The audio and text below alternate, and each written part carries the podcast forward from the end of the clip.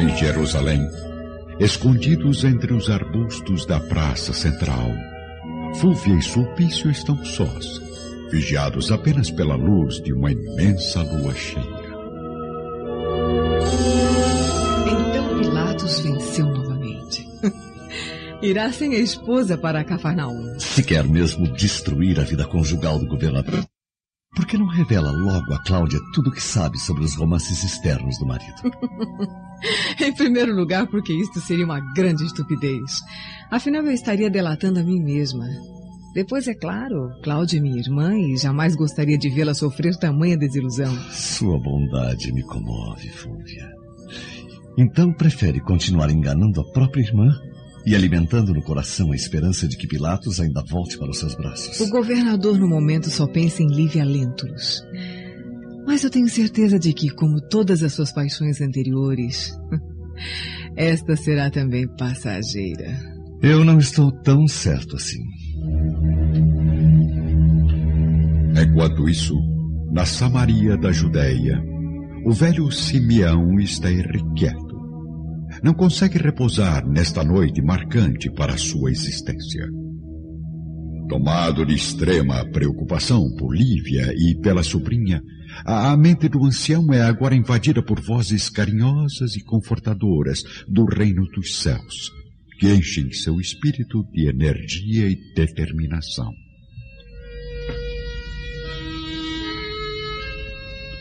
Senhor, dai-me força e paz suficientes para alcançar êxito na missão de defender essas pobres almas dos perigos que a cercam. Concedei-me fé para jamais desistir de orar e vigiar, porque os lobos rondam neste mundo o rebanho das ovelhas.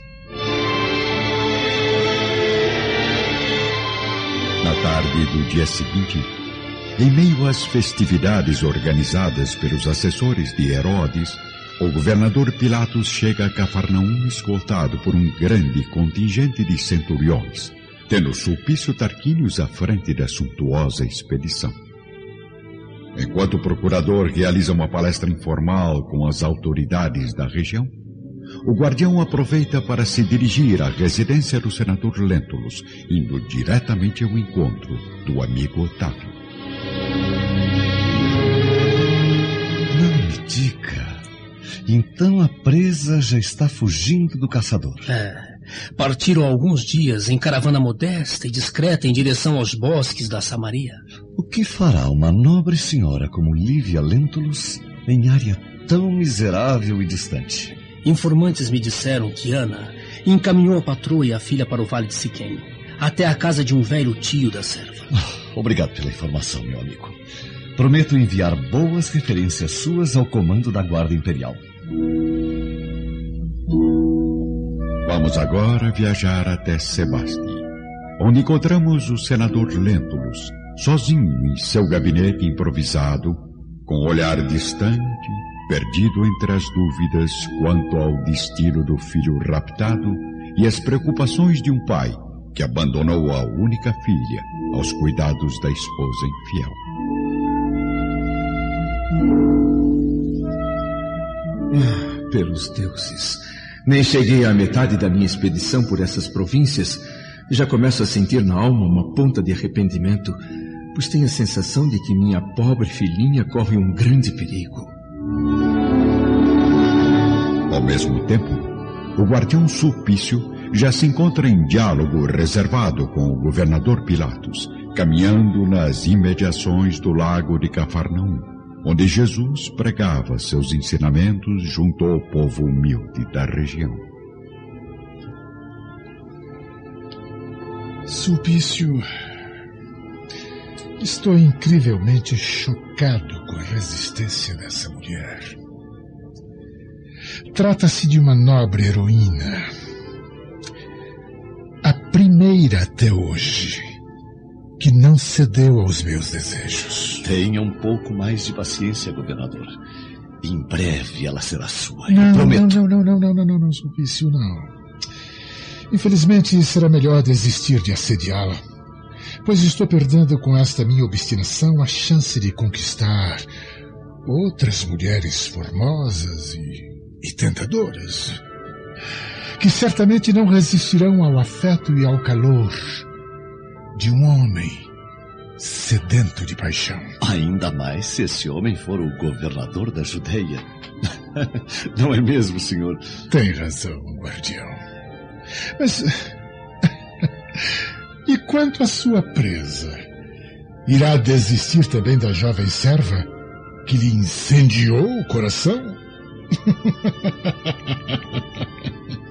Voltando para a casa humilde do vale de Siquém, vamos encontrar Simeão, junto à sobrinha e à senhora Lentulus, enquanto a pequena Flávia se distrai no gramado em frente à residência, brincando com outras crianças.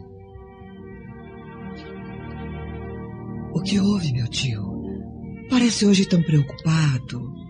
Filhas, a visão de meus pobres olhos em nossas últimas preces representa um sério aviso para o meu coração. É estranho, mas também tenho um mau pressentimento, como como se uma ameaça estivesse nos vigiar de perto.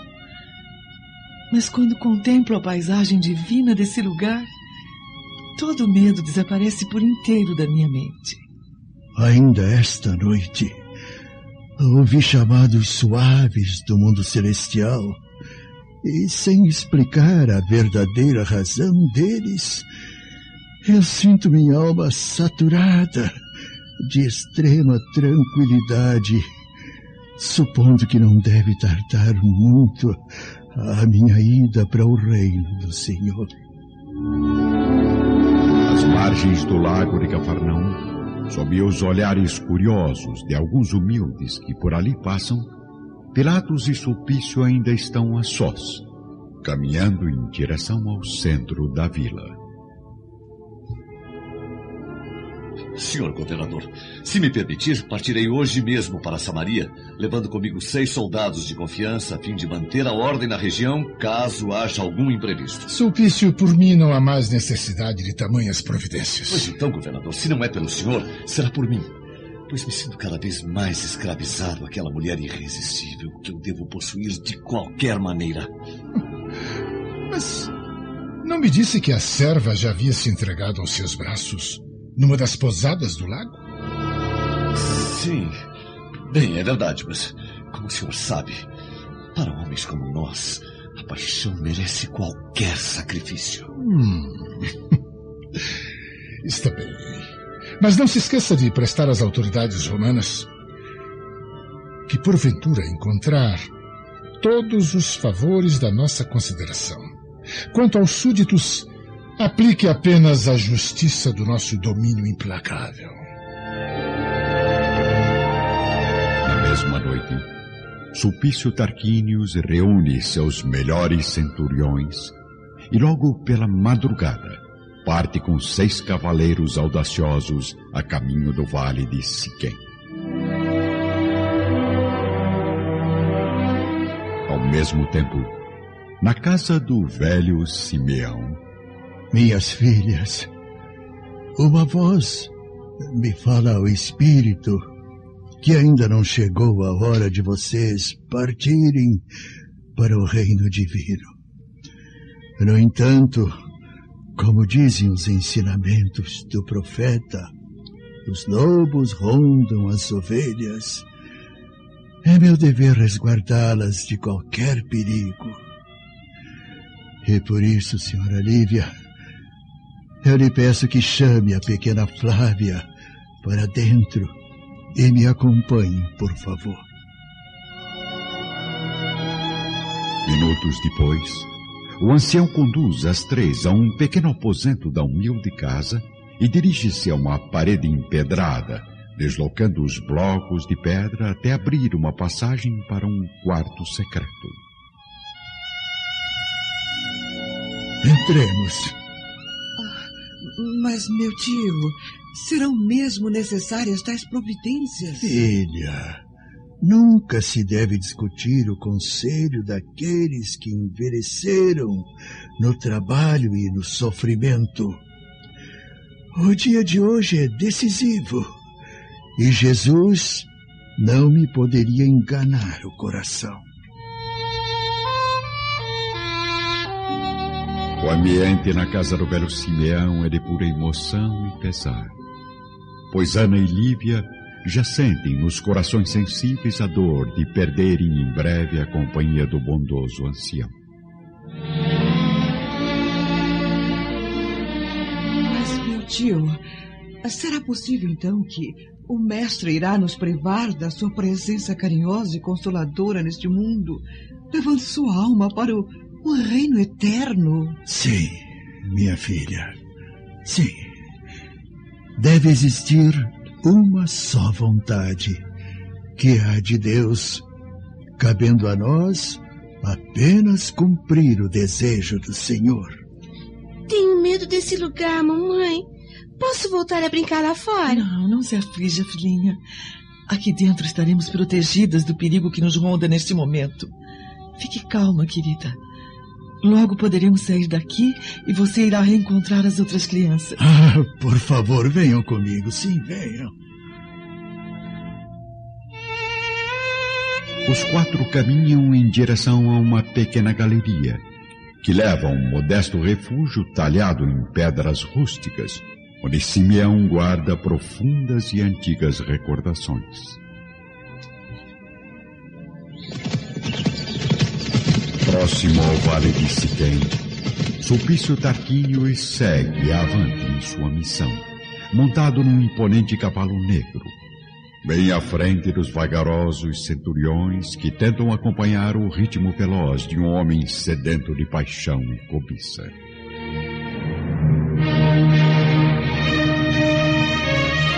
Vamos logo, homens! Parecem mortos! Devia ter vindo sozinho Chegaria bem mais rápido ao meu destino se não fossem vocês, bando de incompetentes! No aposento secreto da casa de Simeão, o velho samaritano tem agora os olhos repletos de lágrimas ao contemplar a atmosfera tranquila e saudosa de um ambiente muito especial. Há mais de vinte anos, eu não abro este quarto subterrâneo a pessoa alguma. Lembranças sagradas de minha esposa forçaram-me a inutilizá-lo para sempre. Mas hoje de manhã o reabri com determinação. Retirei os antigos objetos do caminho e coloquei aqui os utensílios necessários ao descanso de um dia. Mas Teremos que ficar aqui tanto tempo, meu tio? Não convém facilitar, Ana. Ao menos aqui, eu tenho certeza de que ninguém poderá encontrá-las. Nem mesmo o poderoso faro do guardião Sulpícios. Sulpício, tio Simeão. O nome do guardião maldoso é Sulpício Tarquínios. Sim, minha filhinha, sim. Mas seja qual for o caçador, não encontrará nenhum vestígio das presas. Este abrigo oculto nas rochas protegerá as três do carrasco romano. E embora o ambiente pareça abafado, recebe o ar puro e fresco do vale, assim como a nossa própria casa. Mas e o senhor?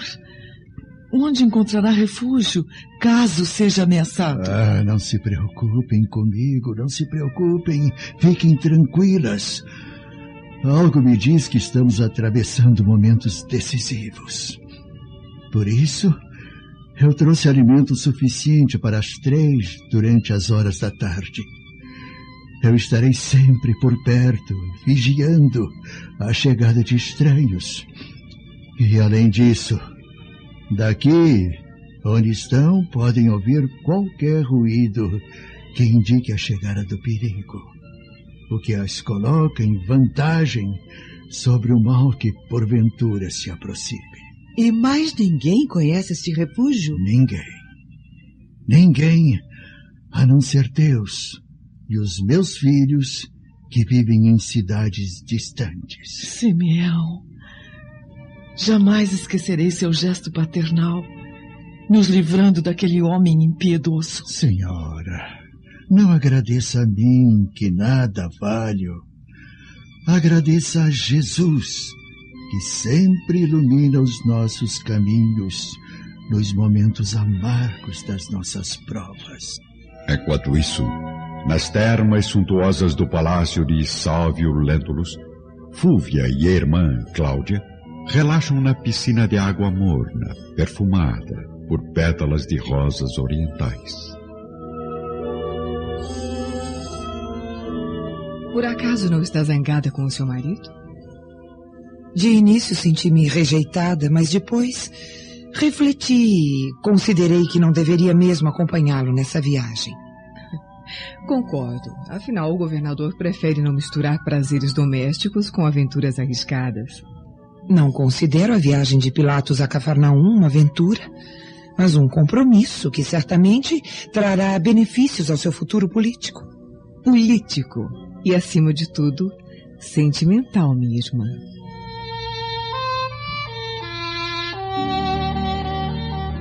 No esconderijo do Vale de Siquém, o velho tio Diana arranca uma pequena cruz de madeira das dobras de sua túnica humilde, entregando-a para a esposa do senador, que juntamente com a amiga começam a chorar de emoção, pois já antecipam nas almas os momentos torturantes que estão próximos a invadir suas vidas. Só Deus conhece o minuto que se aproxima. E esta hora pode marcar os últimos instantes do nosso convívio aqui na Terra. Se assim for, guarde esta cruz como recordação de, de um servo humilde. Ela traduz a gratidão do meu espírito sincero. Por que está chorando, mamãe? E você, Ana? Não chore, nobre senhora, se este minuto revela o momento supremo. Se Jesus nos chama ao seu trabalho, uns antes dos outros, devemos nos lembrar de que um dia nos reuniremos nas luzes cariciosas do seu reino, onde todos os aflitos hão de ser consolados. Quanto a ti, querida sobrinha, ama a tua patroa como se fosse a mais humilde das suas escravas. Ouviu isso, tio Simeão? Os lobos se aproximam do rebanho. Orai e vigiai.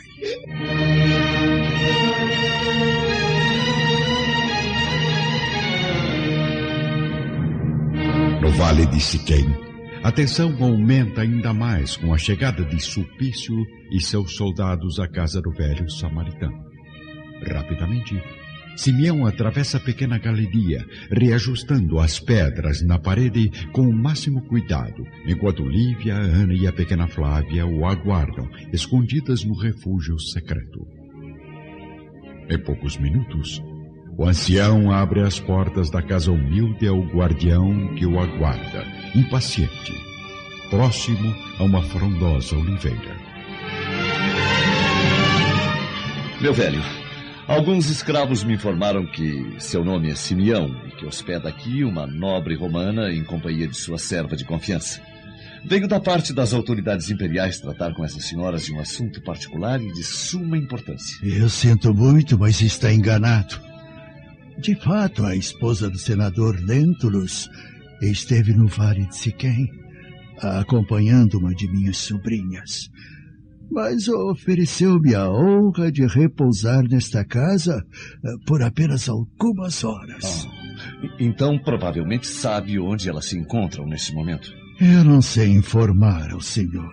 Não sabe ou não quer me dizer a verdade? Uma das lições que aprendi nesta vida longa e sofrida foi a de ignorar tudo que possa ser conhecido, para prejudicar os meus semelhantes. Então, por que tem a coragem de me esconder o paradeiro dessas mulheres por simples capricho da sua velhice caduca? Sabendo que no mundo somos todos irmãos, sinto-me no dever de amparar os mais fracos contra a perversidade dos mais fortes. Velho atrevido! Por acaso sabe a quem dirige estas palavras infames? No interior do aposento secreto, Lívia, Ana e a pequena Flávia vivem em momentos de medo e angústia, pois ouvem claramente o diálogo entre Simeão e o guardião Sulpício. Deus misericordioso, livrai meu tio do açoite desse carrasco desumano. Sulpício, um assassino, Ana. Para esse homem tirar a vida do velho Simeão não representa nenhuma dificuldade. Creio que é melhor sairmos daqui antes que o pior aconteça. Não, senhora Lívia. Entreguemos ao senhor as nossas dúvidas e o destino do meu pobre tio. Aconteça o que acontecer, o Messias nos observa atentamente neste momento e não nos faltará com a sua luz divina. Eu queria tanto que o papai estivesse aqui. Públio Lentulus, mais do que nunca, está junto à alma amedrontada da filha, através de pensamentos confusos e receosos, enquanto atravessa uma longa estrada deserta à frente de sua grandiosa caravana, rumo a mais uma cidade da Palestina. Preciso rever logo minha pobre filhinha. Eu não acredito que ela possa estar agora em perigo. Pelos deuses, Lívia não faria isso comigo. Enquanto isso, no vale de Siquém, Guardião, se consegue enganar os homens, jamais engana a Deus com estes sentimentos falsos e impuros. Eu sei da verdadeira razão que o traz aqui e lamento profundamente o teu impulso criminoso. Mas no Tribunal Supremo ainda há chance da tua alma se arrepender e partir para o caminho da salvação. Pois assim como o homem deve salvar-se pelo bem que pratica, pode também morrer pelo fogo devastador das paixões mundanas. Bem, me disseram que o velho é o maior feiticeiro da região. Visionário maldito. Como ousa provocar desse modo as autoridades do Império, quando posso reduzi-lo a pó com uma simples ordem? Com que direito menospreza o poder? Com o direito supremo das verdades de Deus, que nos mandam amar o próximo como a nós mesmos. Silêncio, soldados! Deixem que o velho lunático prossiga em seu derradeiro discurso. Se o teu império não possui outra lei, a não ser a da violência impiedosa, eu sinto que estou subordinado a um poder mais soberano, cheio de misericórdia e bondade. Esse poder e esse império são de Deus, cuja justiça está acima de todos os homens e de todas as nações. Não vim aqui para discutir o seu fanatismo religioso. De uma vez por todas. Irá ou não me dizer onde estão as duas mulheres? Eu não posso. Minha resposta é uma só. Então prendam esse miserável! No esconderijo, as três criaturas indefesas choram de medo e piedade, sentindo nos corações a dor que invade o corpo frágil e torturado do velho Simeão. Senhor Todo-Poderoso, concedei forças a meu pobre tio para suportar a crueldade desses espíritos malignos. Dai compaixão aos carrascos cegos pelo ódio, para que poupem um velho bondoso inofensivo, que não tem mais resistência para aguentar tamanha humilhação. O velho cristão da Samaria é submetido às piores agressões físicas e morais por parte dos soldados romanos, entregando-se, porém, sem a mínima reação. Então, onde se encontram as forças do teu Deus? Por que os poderes celestiais não te socorrem agora? Eliminando a mim e os soldados com a morte! Ainda que eu fosse poderoso como o teu César, jamais ergueria voz para ordenar a morte de alguém neste mundo. Eu nego plenamente o direito da legítima defesa, porque a lei do Senhor diz: não matarás. E não autoriza de modo algum o homem a eliminar o seu irmão. Nossa única defesa aqui na terra está em Deus, porque só Ele é o Criador de toda a vida e somente Ele pode pôr e dispor de nossos destinos. Nélcio! Vigie de perto esse velho imbecil com a máxima atenção. Caso ele tente fugir, não hesite em fincar-lhe a espada no coração amaldiçoado. Vamos, soldados! Entremos nessa choupana imunda. Tenho certeza que aqui se esconde o tesouro que tanto desejo.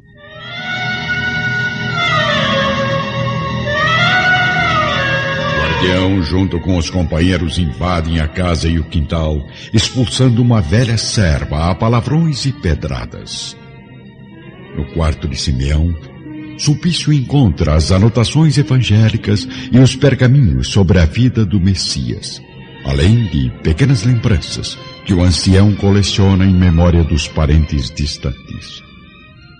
Todos os objetos pessoais são trazidos à beira da enorme cruz, posicionada a poucos metros da porta, e destruídos sem piedade, sob os olhos serenos e amargurados do pobre samaritano. Senhor, faça o que eu mando e eu te darei a liberdade concedida por uma mente criminosa. Toda a liberdade é falsa na prisão da consciência. Eu prefiro a morte do que a aliança com o mal. Miserável! Não desistirei até descobrir a verdade. Amarrem esse infeliz à cruz, como o mestre das suas feitiçarias.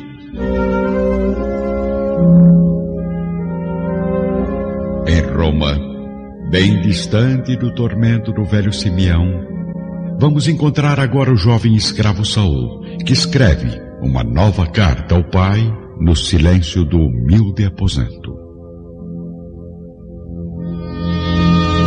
Saudoso pai, não me faltaram oportunidades de ingressar numa embarcação e partir de volta para Jerusalém. Mas sinto que, no momento, fugir seria um ato bastante precipitado. Estou cada vez mais íntimo da família Severus. Já conheço a personalidade de cada um e descobri segredos que irão me auxiliar profundamente na vingança. Existe uma rivalidade amorosa entre os dois filhos do senador Flamínio. Ambos desejam casar-se futuramente com a filha de Públio Lentulus. E isso, meu pai, certamente trará a mim enormes vantagens. Encerro aqui a curta mensagem, mais uma vez lhe pedindo paciência, pois logo voltarei ao lar legítimo e, enfim, receberei o tesouro secreto que o Senhor diz estar guardando ansiosamente. Seu filho, Saúl de Gioras. No vale de Siquém, o velho Simeão é amarrado na base da pesada cruz, sem demonstrar um único gesto de resistência. Pai Celestial, conceda-me ânimo e resignação para os últimos momentos de angústia neste mundo. Jesus de Nazaré, acolhei meus filhos distantes no manto da sua infinita misericórdia. Preso à cruz, com o dorso seminu para as torturas do açoite, O velho samaritano vê se aproximarem alguns dos companheiros de suas preces habituais, que são logo detidos pelos soldados e pelo chefe implacável. O que desejam aqui, bando de inúteis? Por acaso conhecem o feiticeiro amaldiçoado? Não, senhor guardião. Eu jamais vi este pobre ancião em minha vida. Eu só conheço de vista. Nunca presenciei suas palestras caluniosas. Estou aqui de passagem. Quero distância desses profetas mentirosos. Ah, então a partir de agora são meus convidados de honra. Sentem-se nos bancos para assistirem ao espetáculo. Aos poucos, o ambiente fica repleto de pessoas que, intimidadas pelo convite cruel de Sulpício, reúnem-se em torno do pobre ancião, à beira do açoite. Também vós, Jesus, fostes abandonado. O Cordeiro de Deus, inocente e puro, também sofreu as dores mais amargas experimentando as traições mais penosas. Não serei eu, servo mísero e pecador, que irá renegar os martírios purificadores do destino. Soldado, inicie o castigo! Senhor Sulpício, não posso compreender. No alto da cruz há uma estranha luz que paralisa os meus braços. Saia daqui, algoz incompetente! Mércio, assuma o chicote! Não tenha piedade da carne podre deste velho miserável! Pelos deuses! Esta luz interrompe minha visão! E eu não tenho mais forças para prosseguir! Ah, centuriões covardes! Terei eu que castigar pessoalmente o feiticeiro? Então sinta, velho mentiroso! Sinta na pele a dor da ira de um cavalo!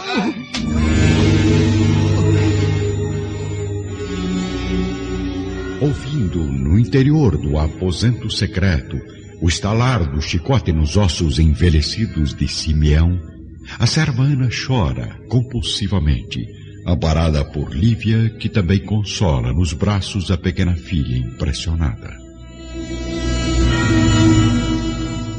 O que os soldados fazem lá fora, mamãe? Fazem o que nenhum homem deveria fazer ao seu semelhante, filhinha.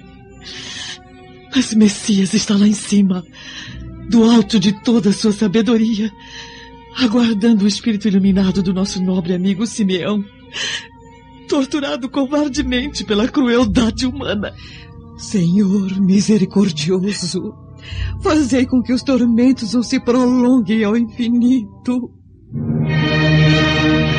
Ao pé da gigantesca cruz, Simeão acaba por abaixar a cabeça, quase desfalecida, pronunciando o fim de toda sua resistência orgânica. Sulpício então interrompe o açoite e se aproxima do ancião que está banhado de suor e sangue, com os ossos quebrados e a carne enfraquecida.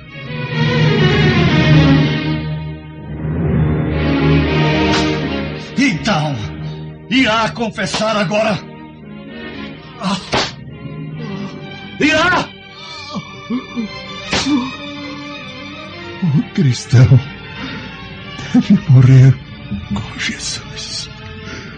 Pelo bem e pela verdade. Pois morra de vez, miserável!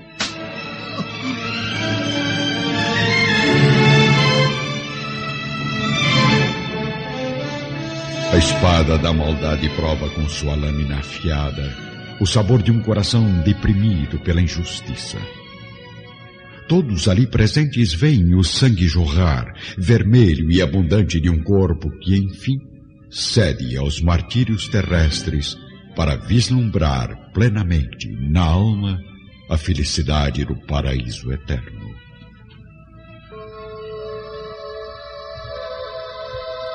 No auge da dor, Simeão experimenta a sensação de um instrumento estranho a lhe abrir o peito dolorido, sufocado por uma angústia mortal. De repente, porém, vislumbra no espírito duas mãos transparentes, claras como a neve, que parecem alisar carinhosamente os seus cabelos embranquecidos. O cenário muda completamente. O céu não é mais o mesmo, e o ancião não vê mais à sua frente os traidores e os carrascos. O ambiente é invadido por uma luz branca e reconfortante enquanto aos ouvidos do velho samaritano chegam os ecos suaves de um cântico celeste entoado por artistas invisíveis. Entidades lúcidas e formosas acolhem sua alma com sorrisos sinceros e carinhosos, e misteriosamente seu espírito flutua pelos bosques de uma Galileia muito mais florida e com um firmamento muito mais belo. Simeão, no entanto, não consegue esquecer as provações terrestres, as últimas preocupações e as dores do martírio. Uma sensação de cansaço domina seu espírito abatido. Mas uma voz que seus ouvidos reconheceriam entre milhares de outras vozes fala diretamente à sua alma angustiada.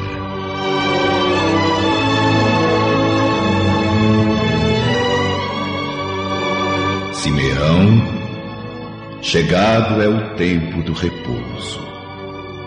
Descansa agora das mágoas e das dores, porque chegaste ao meu reino, onde desfrutarás eternamente da misericórdia infinita do nosso